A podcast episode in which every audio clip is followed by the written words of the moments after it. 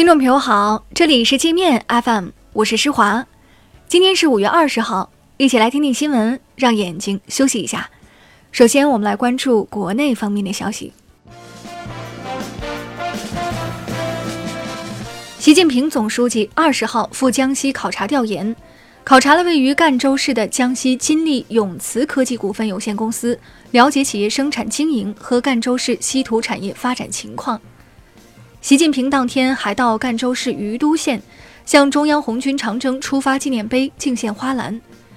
国务院副总理刘鹤随行。特朗普造谣称中方破坏协议，中国外交部回应称，美方可能一直有一份自己奢望的协议，但肯定不是中方同意过的协议。美方试图通过极限施压实现不合理的利益所求，是导致十一轮磋商无法达成协议的根本原因。美方在要挟未果后混淆视听、转嫁责任，这样做是徒劳的。外交部今天表示，中方已注意到谷歌停止与华为业务往来的消息，将正式确认此事，并将积极关注事态进展。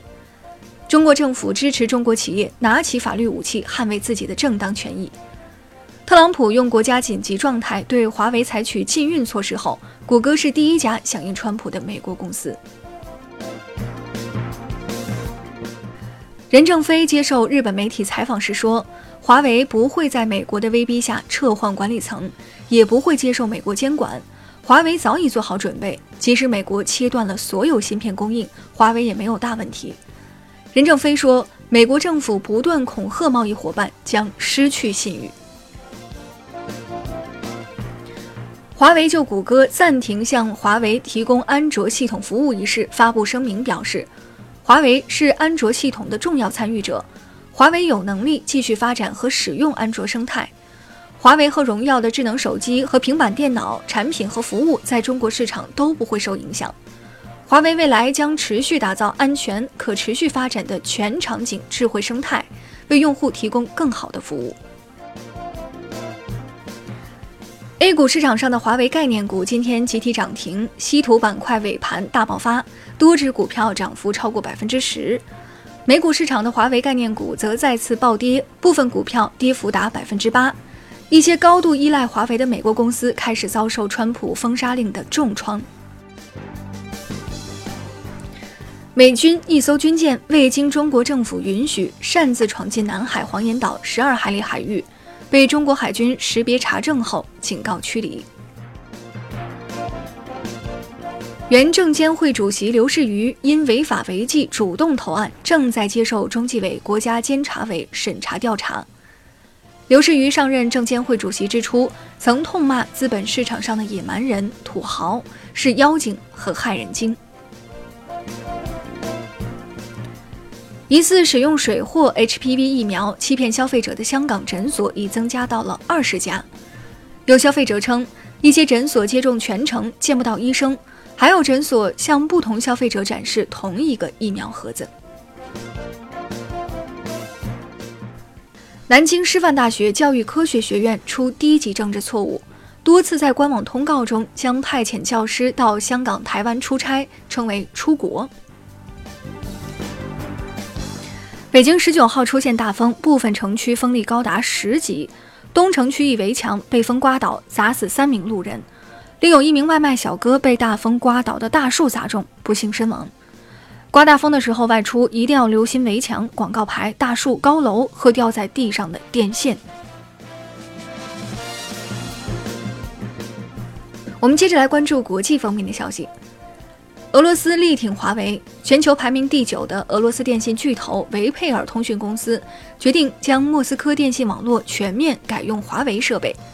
该公司还公开向全球推介华为，表示华为设备不存在安全隐患。德国《每日镜报》呼吁欧洲不要盲目听信美国有关华为安装后门的指控。《每日镜报》说，美国至今没有找到华为安装后门的证据。而美国的思科六年来已被抓十次现行，但川普从来不说。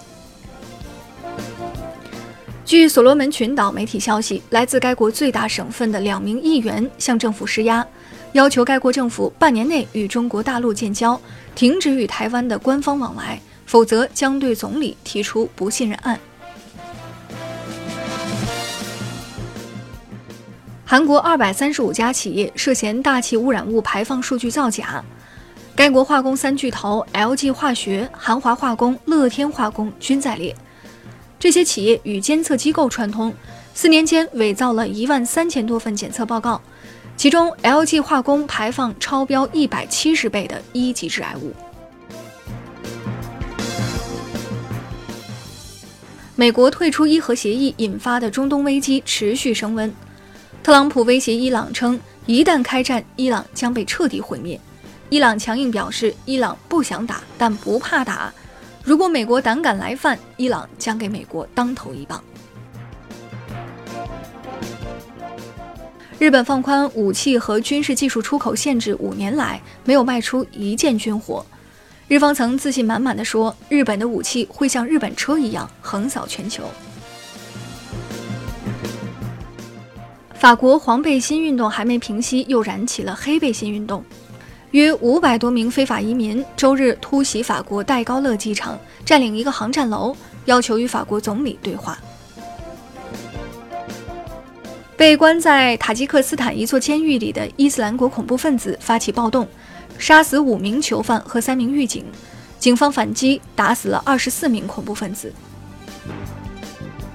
那好了，以上就是今天节目的全部内容了，感谢您的收听，我是施华，欢迎您下载界面 App，在首页点击试听，找到界面音频，更多精彩内容等着您收听。